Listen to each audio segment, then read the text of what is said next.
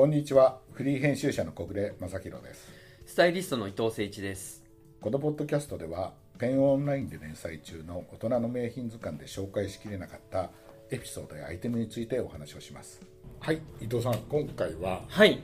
えークロゲットジョーンズのそうですね。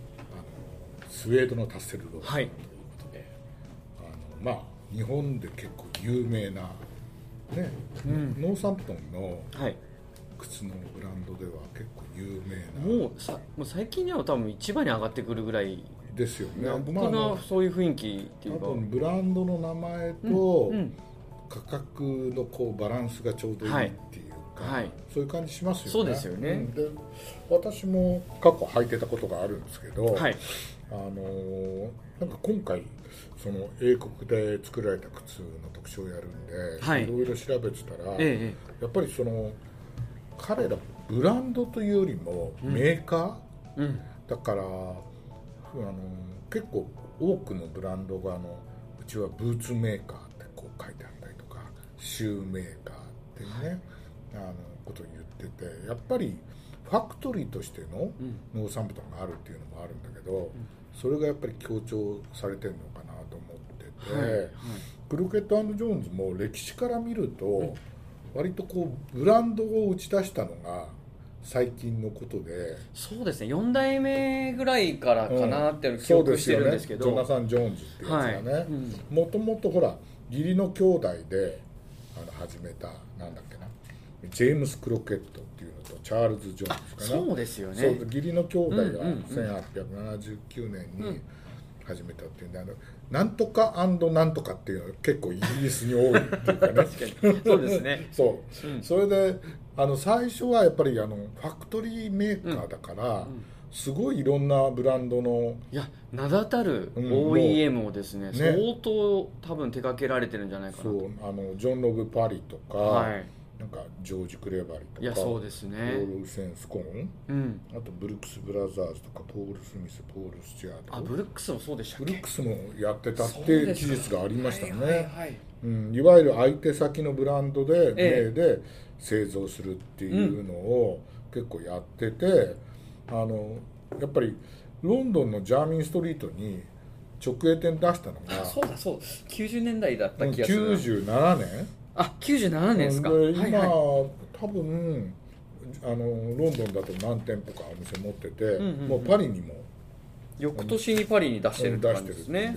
私もね56年前そのイギリスロンドンとか取材した時には,、はいはいジャーミンストリートでなんかターンブルアッサーの前であのカメラマンとか来るの待ってたらああ、はいの観光客があの歩いてて、ええクロケットジョーンズの袋持ってる人があ結構多くて観光客が買ってるっていう。小暮さんは本当いろいろ行かれてますね。いやいやいやいやそういうの言ってもこう見てるからさ、ええちょうど、えあクロケットジョーンズ買うんだみたいな、多分イギリスよりもあの日本の方が有名だったかもしれない。なみたいな、ね。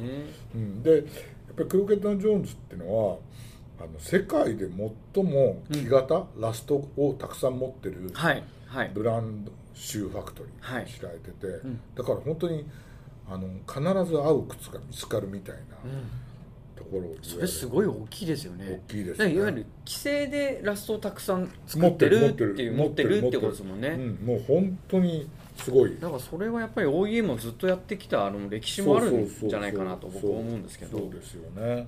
でねなんかねあの書いてるのを読むとねあの書いてたのを読むと200以上の工程を8週間かけて靴作るんですって、はい。2ヶ月。2ヶす月ごいですね。2ヶ月。15従業員が150人以上で、うん。ただしはい。あの川の祭壇はね北向きの窓際って決まってて、うわすごい。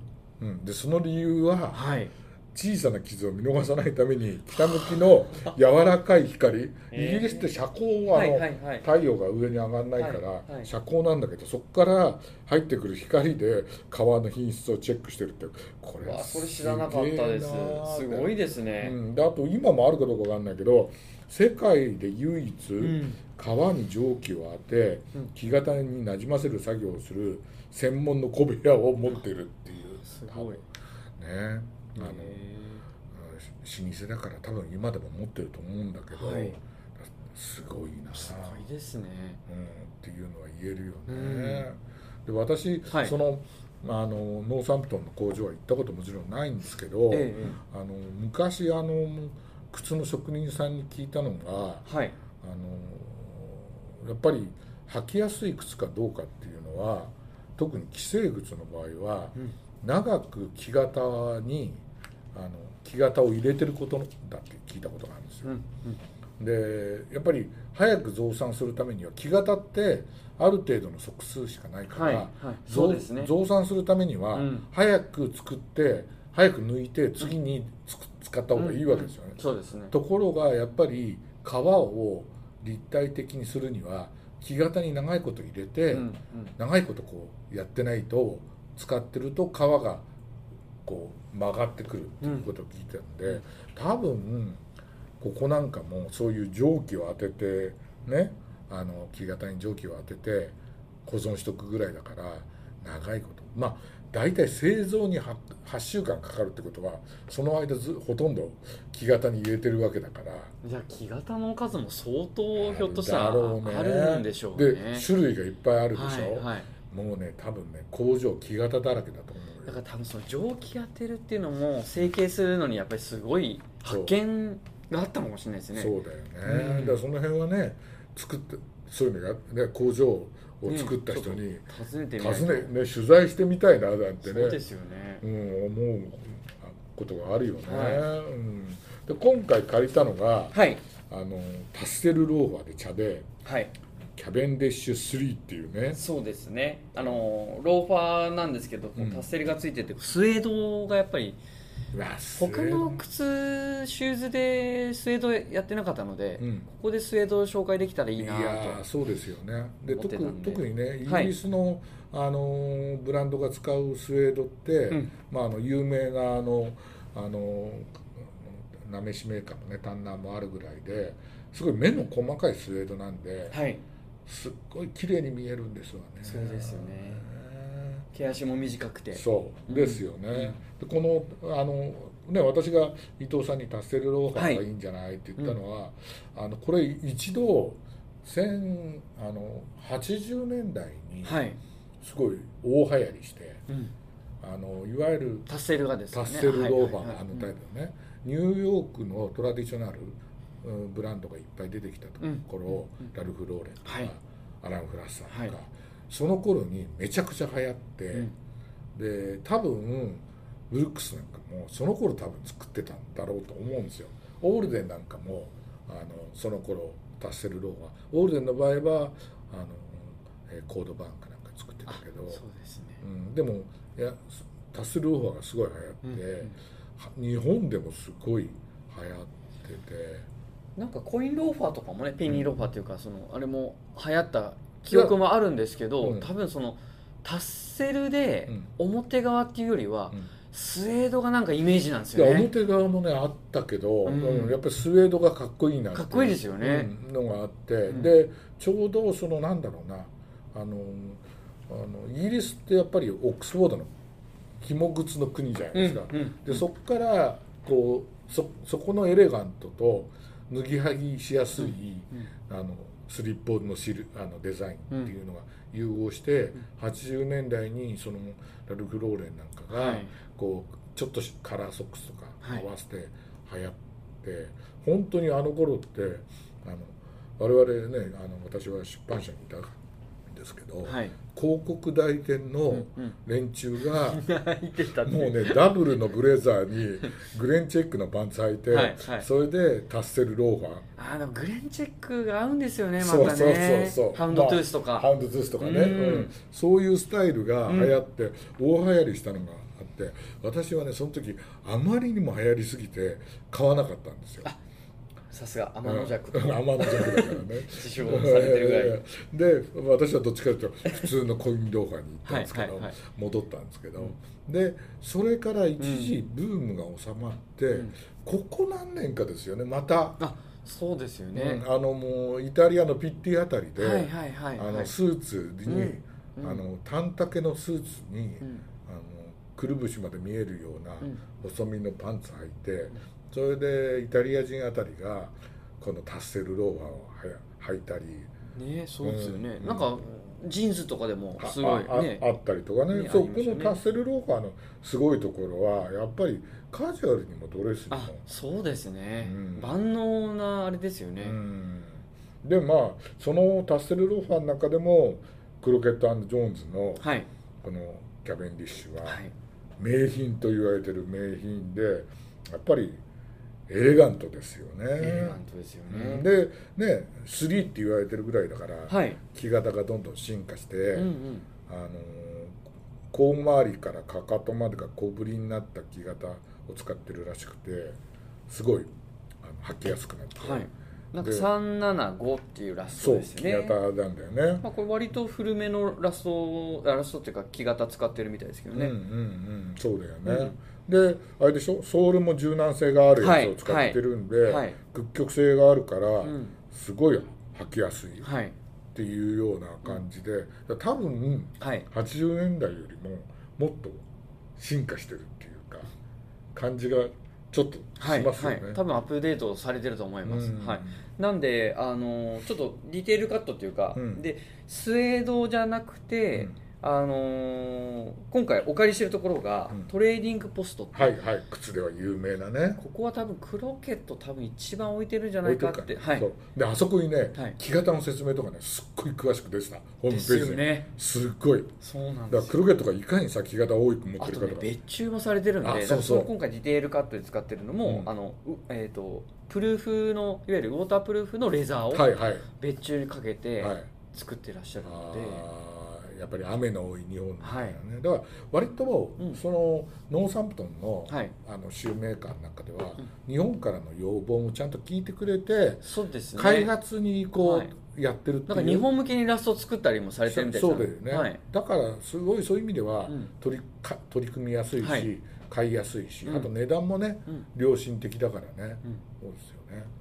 で今回ほらそれ以外に借りたやつがはい。007のさ。あジェームス・ボンド。やっぱりね生誕クロケ60周ットジョーンズって言ったらスカイフォールからも,、まあ、まあもっと先。結構使われてるんでクロケット・ジョーンズは。だからあの最後のはい。彼がやった、ダニエルクレイグ。ダニエル・クレイグが映画の中で履いてうん。たモデルがクロケット・ジョーンズなんですよね。そうですよね。それで、ん。今年はジェームズ・ボンドの映画「あのドクター・ノー」からあそうですね。ねあ去年かかはいはい。ねせ生誕60周年記念の、はい。えー作られたブーツ、はい。これも伊藤さんサイドゴアがですね。サイドゴアね。これどうしてもちょっと紹介したいな。したくて。まああとクロケット・ジョーンズって言えばやっぱりジェームズ・ボンドっていうのもイメージあるんであのね。今回ハミルトンっていううん。あのサイドゴアブーツで、はいはい。えー、と1960年の初頭にまあ登場した、うん。その236ラストっていうのを使ってる、うん。えー、とモデルになってて、うん。今回木型うん。もそうなんですけど、シューツリーもついてくるんですよ。ああいいいやボッねクスもね結構豪華で。豪華だよね。こはい。れ大きいしね、うん。なのでその辺もちょっと楽こしめるれあれじゃない。なかなか履くことできそうえね ちょっと飾ってもいいぐらいの。ね007好き007好きにはねそう。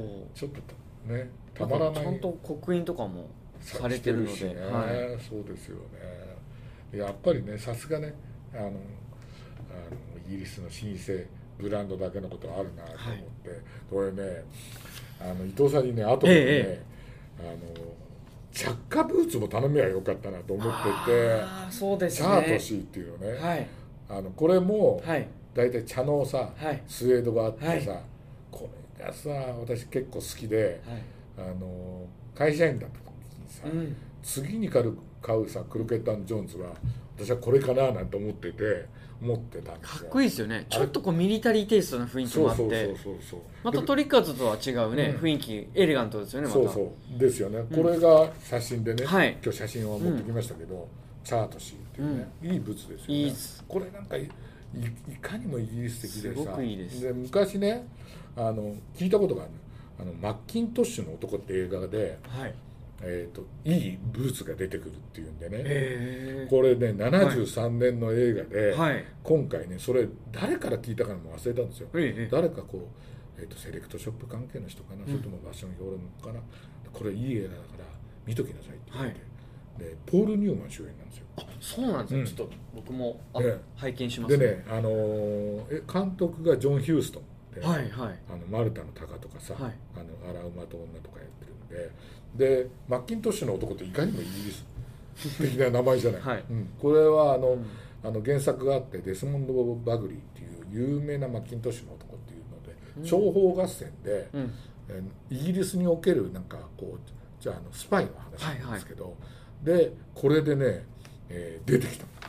あ映画見てね。ほら。あ本当だ。かっこいいでしょこれがねポール・ニューマンってさいかにもアメリカンだからあのイギリスしかもなんのか相当象徴的に出てくんのよ。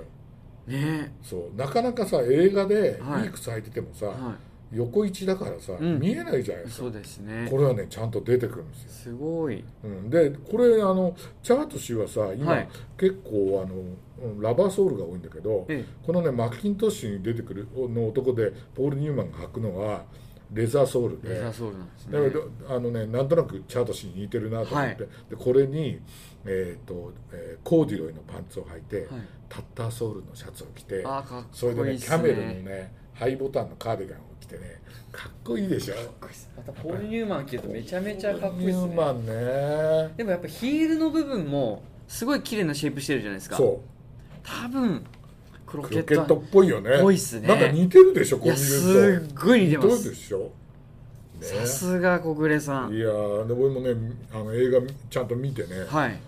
これかっこいいなってね、あのポール・ニューマン好きの方はあんまり有名じゃない映画なんだけどポール・ニューマンね。や僕も見てないんでうん。見たいですね。うんあのぜひ見てね、はい。ぜもう全編イギリスでロケなんで、うんうんうんうん。いいと思うんで、ね、あの映画のネありがとうございます。